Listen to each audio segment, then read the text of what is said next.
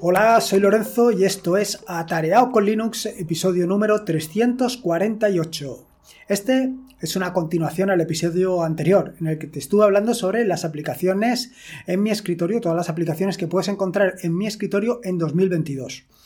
Lo cierto es que, tal y como te comenté en el episodio anterior, hice una retrospectiva, hice una comparativa en la que estuve revisando eh, un artículo que publiqué en colaboratorio.net con respecto a lo que estaba haciendo actualmente.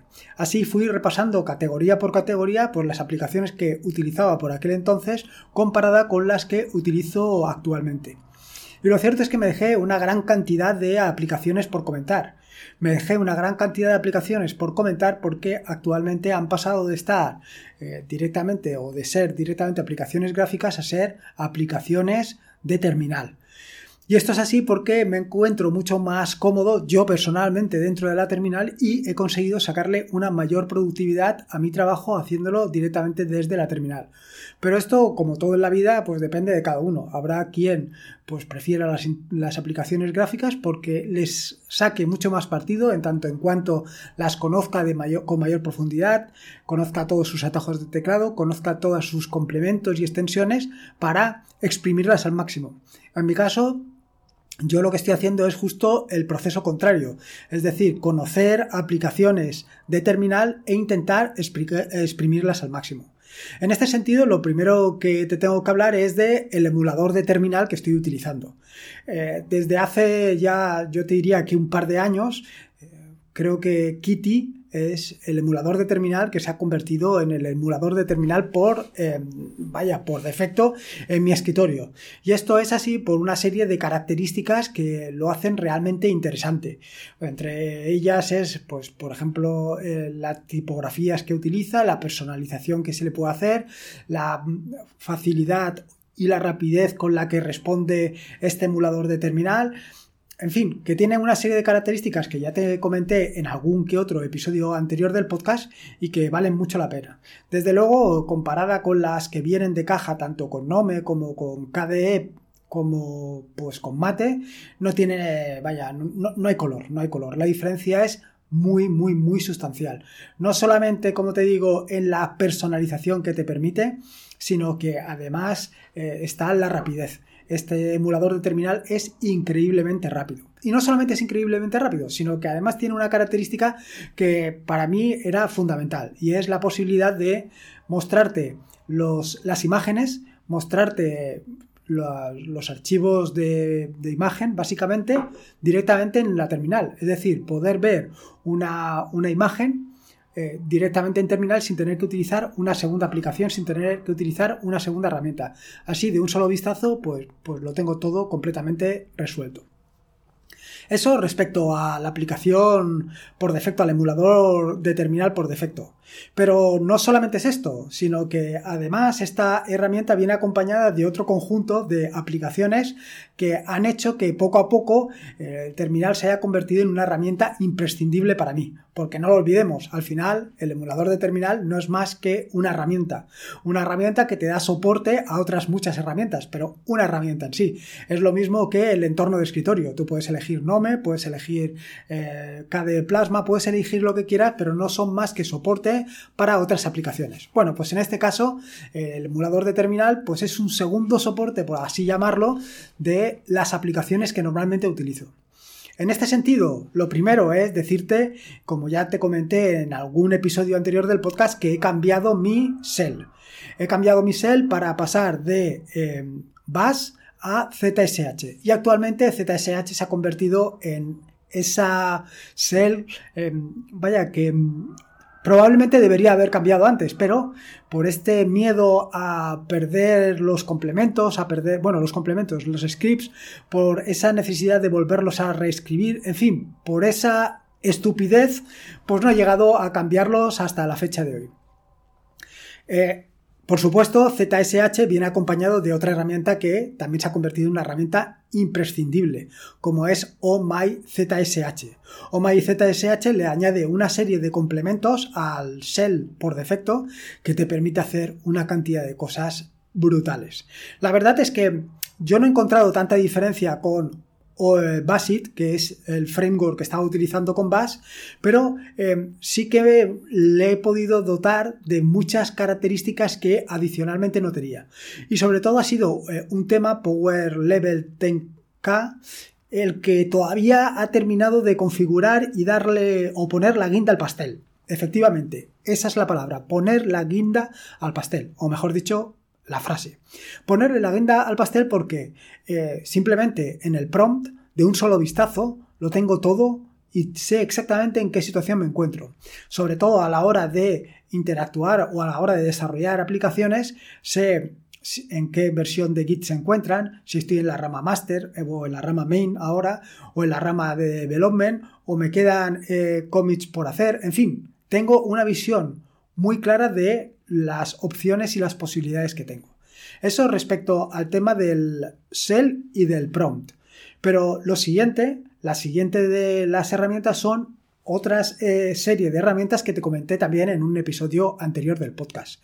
Son ese conjunto de herramientas que poco a poco se han ido incorporando también a mi stack tecnológico y que han ido reemplazando a las clásicas del núcleo de GNU.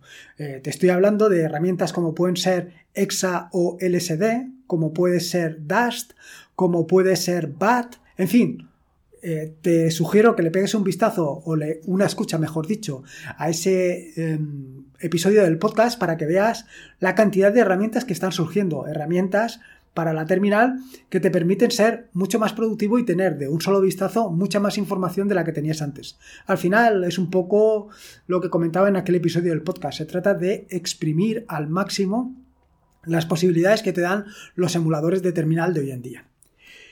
Bueno, siguiendo un poco con lo que conté en el episodio anterior del podcast, en el episodio número 347, y siguiendo más o menos la misma estructura, las mismas categorías, lo primero es la parte de edición gráfica.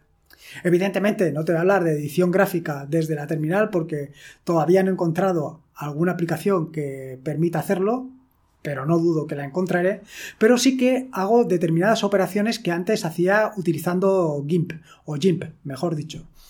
Antes utilizaba GIMP, pues por ejemplo, para todas las imágenes que aparecen en el blog en atarea.es, pues las redimensionaba a un estándar que tengo definido por defecto que es de 1200 x 800 con un peso para esas dimensiones de aproximadamente 100K. Esto actualmente ya no lo hago así. Ahora estoy utilizando eh, Image Magic en concreto una herramienta de ese paquete que se llama Convert, que me permite redimensionar de un solo golpe la imagen a 1200 por 800, incluso respetando ambas eh, dimensiones, es decir, tanto el ancho como el alto. Y luego, posteriormente, todavía le hago un segundo procesado en la que lo convierto a WebP. Esto de convertirlo a WebP ha sido una cosa reciente y ha venido motivada porque WordPress recientemente ha incorporado también como, como imagen para la galería la posibilidad de tener imágenes WebP. Y dado que la imagen WebP tiene una mejor resolución, o mejor dicho, una mejor calidad, y por otro lado un menor peso, pues la hace ideal para este tipo de tareas, para mostrarlas directamente pues, en tu escritorio. Lo siguiente es la parte de o la categoría de programación. Aquí, evidentemente, y esto ya te lo comenté en el episodio anterior del podcast, NeoBeam ha arrasado por completo. Eh, como te decía anteriormente, en el 2018 estaba utilizando tanto Sublime Text como Android Studio y actualmente ni utilizo Sublime Text, ni Android Studio, ni Eclipse, ni NetBeans, ni Visual Studio Code, ni Cristo que lo fundó. La única herramienta que estoy utilizando actualmente ha sido, o es, mejor dicho, NeoBeam. Y es NeoBeam a costa, por supuesto, de Beam. Empecé con Beam muy fuerte, la verdad es que el lenguaje eh, con el que se trabaja con BIM es increíble, es impresionante y yo creo que NeoBIM le da ese plus eh, que a mí por lo menos me hacía falta, ese plus para todo lo que es la parte de los complementos, para lo que es la parte de los linter, en fin, que me resulta muy, muy, pero que muy cómodo. La verdad es que, y lo comenté recientemente, em, actualmente yo te diría que sin lugar a dudas eh, NeoBIM está por delante de cualquiera de los otros editores. Y me refiero a en mi equipo. Quiero decir, y, ya lo comenté, que mm, el tiempo que le he dedicado a configurar NeoBeam eh, he conseguido que sea una herramienta que esté por encima de las demás. Probablemente si este tiempo que le dediqué a NeoBeam se lo dedicara a otras herramientas, a lo mejor también conseguiría el mismo resultado. Pero a día de hoy te puedo garantizar que es impresionante. Es más, en la misma herramienta estoy implementando tanto en PHP como con Rust, como con Java y con Python, con cuatro lenguajes de programación. Esto eh, en otras circunstancias lo haría con PyCharm, con IntelliJ IDEA y con Visual Studio Code. Así que la diferencia es brutal. Y te digo que es brutal, pero brutal, brutal. Estoy completamente enamorado. Si todavía no has pensado en utilizar un, eh, un editor para desarrollar código, vamos, te lo, te lo garantizo. Es espectacular. Respecto al tema de la ofimática, sucede tres cuartos de lo mismo. Por aquel entonces, por el 2018, era LibreOffice y sin embargo, hoy en día, NeoBeam también se ha llevado el gato al agua. Lo cierto es que eh, actualmente yo todo lo que escribo lo escribo utilizando la sintaxis de Markdown, pero no hago como en otras circunstancias o como hacía anteriormente el tema de la previsualización. Directamente lo que escribo pues lo escribo en Markdown, es decir, utilizo esa sintaxis de los asteriscos, de las almohadillas, en fin, toda esa sintaxis característica de el Markdown, pero sin realizar previsualizaciones. Lo único que tengo es pues la previsualización o el resaltado de sintaxis que hace por defecto NeoBeam.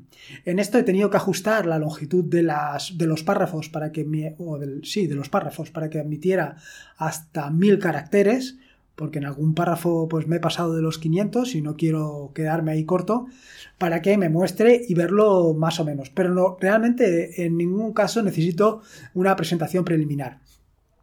Por supuesto que esto, claro, mm, conlleva una cuestión importante y es que eh, un documento en Markdown no siempre se lo puedes dar a cualquier persona. Es decir, eh, hay personas que, pues, o hay determinadas circunstancias donde tienes que ofrecer el documento, por ejemplo, en PDF o incluso como he hecho recientemente, como he publicado recientemente, pues los libros los tengo en EPUB y en, y en Mobi, en esos dos formatos.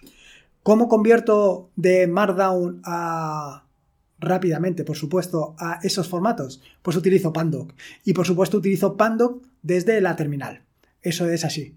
Eh, lo único que tengo es un, ahora no me va a salir la palabra, una plantilla, una plantilla en látex que me permite pues darle un formato realmente espectacular.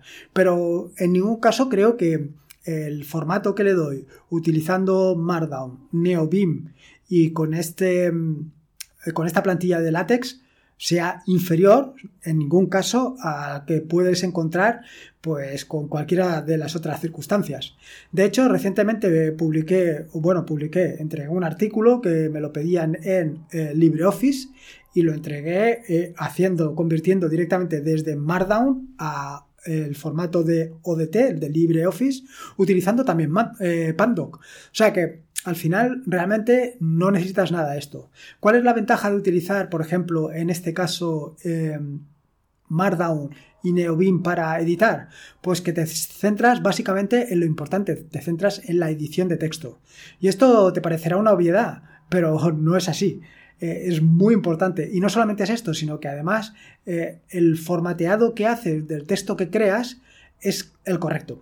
Lo que me he encontrado eh, y me suelo encontrar y me sigo encontrando y supongo que me seguiré encontrando durante muchos años es que hay personas que para, por ejemplo, poner un título 1 lo ponen con negrita. Y no, para eso existen una serie de estilos que te permiten pues hacer este tipo de cosas. Y que cuando alguien posteriormente le quiera aplicar una plantilla diferente, simplemente con elegir, con elegir los, los estilos que quiera, pues ya lo tendría resuelto. En fin, que como ves que prácticamente con Markdown y NeoBeam lo tengo todo completamente resuelto. Respecto al tema de la navegación, ahí sin lugar a dudas, eh, ya te comenté en el episodio anterior, Firefox combinado con Vimium es la, es la solución ideal para mí. Y en el tema de mensajería, pues eh, esto también te comenté que actualmente estaba utilizando Telegram, pero... Eh, por supuesto, en entorno gráfico, pero el otro día me comentó Ángel de YouGeek la posibilidad de utilizar una aplicación para la terminal con la que trabajar también con Telegram. Y eso es lo que estoy probando. Eh, creo que lo comentó él, no, creo no, lo comentó él en su, en su podcast más reciente, así que te remito al podcast para que le escuches, porque la verdad es que es muy sencilla, pero básicamente para mandar mensajes que más quieres. Respecto al explorador de archivos, bueno, aquí el explorador de archivos se ha convertido por defecto en Ranger. Eh, quiero decir, utilizo dos. O bien, cuando estoy en el interfaz gráfico, utilizo Nautilus, la de Nome, y utilizo Nautilus en lugar de utilizar Nemo por el simple hecho de la cantidad de complementos que tengo implementados para Nautilus, que me permiten hacer pues desde eh, convertir un documento a PDF a trabajar con ese documento extrayendo hojas, insertando hojas, modificando hojas, incluso eh, poniendo marcas de agua o firmas. Todo eso lo podría hacer o lo puedo hacer directamente desde Nautilus con esa extensión. Pero cuando no estoy en la interfaz gráfica, cuando no estoy con Nautilus, pues la herramienta por defecto, por supuesto, es sin lugar a dudas Ranger. Ranger me permite navegar de una manera súper rápida en todo eh, mi entorno de trabajo.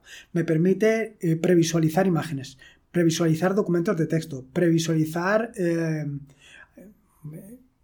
software, código, código, en fin, que me permite hacer todas las operaciones que habitualmente suelo hacer, con lo cual es otra de las grandes ventajas de tener la terminal.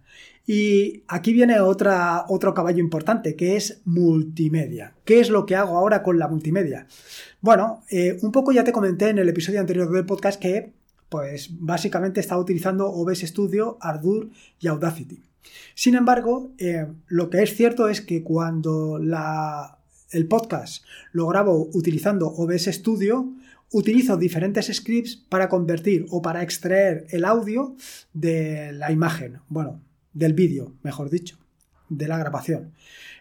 Y la misma operación hago al revés. Quiero decir que si el podcast lo he grabado, como por ejemplo este mismo episodio del podcast que lo estoy grabando utilizando Audacity, em, lo grabo con Audacity, eh, lo grabo con formato MP3 y luego lo tengo que pasar a vídeo para poderlo publicar en YouTube.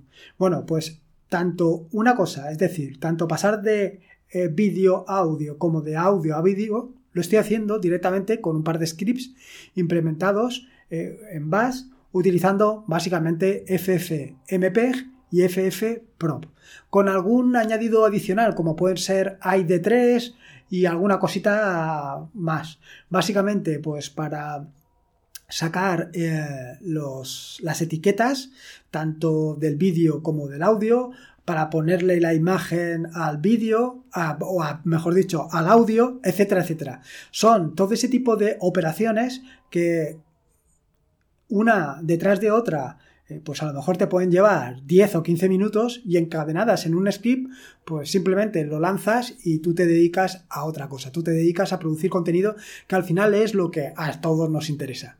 Así que ya ves, eh, Ahí hay un cambio importante, sobre todo en la parte de convertir unas cosas a otras y dedicarles el menor tiempo posible. En este sentido, no solamente estoy utilizando tanto FFmpeg como FFprop, sino que además estoy utilizando una herramienta de las que vienen en el paquete VLC que me permite lanzar el vídeo directamente desde la terminal y es CVLC. Esto pues me permite la parte que no tengo con Ranger, es decir, la previsualización de vídeos. De esta manera, de una manera relativamente sencilla, puedo eh, escuchar un audio, ver un vídeo, lanzándolo desde la terminal, simplemente pues para dar o para comprobar que lo que estoy haciendo pues está perfecto, que todo se corresponde como debería de corresponderse y que no hay ningún fallo, que siempre los hay y siempre se me cuelan, pero es que eso es así. En fin, que como ves, em, hay un cambio importante en todo lo que se refiere a todas las aplicaciones que estaba utilizando hace tan solo cuatro años con lo que se refiere a actualmente. El cambio simplemente es espectacular. Pero ya te digo que es espectacular en todos los sentidos, no solamente en el sentido de cambio de aplicaciones, sino también en el sentido de productividad. Todo este cambio de, situación o todo este cambio de herramientas me ha permitido pues ser mucho más productivo de lo que era anteriormente. En fin, pues esto era lo que te quería contar. Espero que te haya gustado este nuevo episodio del podcast y Recordarte que este es un podcast de la red de podcast de sospechosos habituales, donde puedes encontrar fantásticos y maravillosos podcasts. Puedes suscribirte a la red de podcast de sospechosos habituales en fitpress.me barra sospechosos habituales. Y por último, y como te digo siempre, recordarte que la vida son dos días y uno ya ha pasado. Así que disfruta como si no hubiera mañana y si puede ser con la terminal, mejor que mejor. Un saludo y nos escuchamos el próximo lunes. Adiós.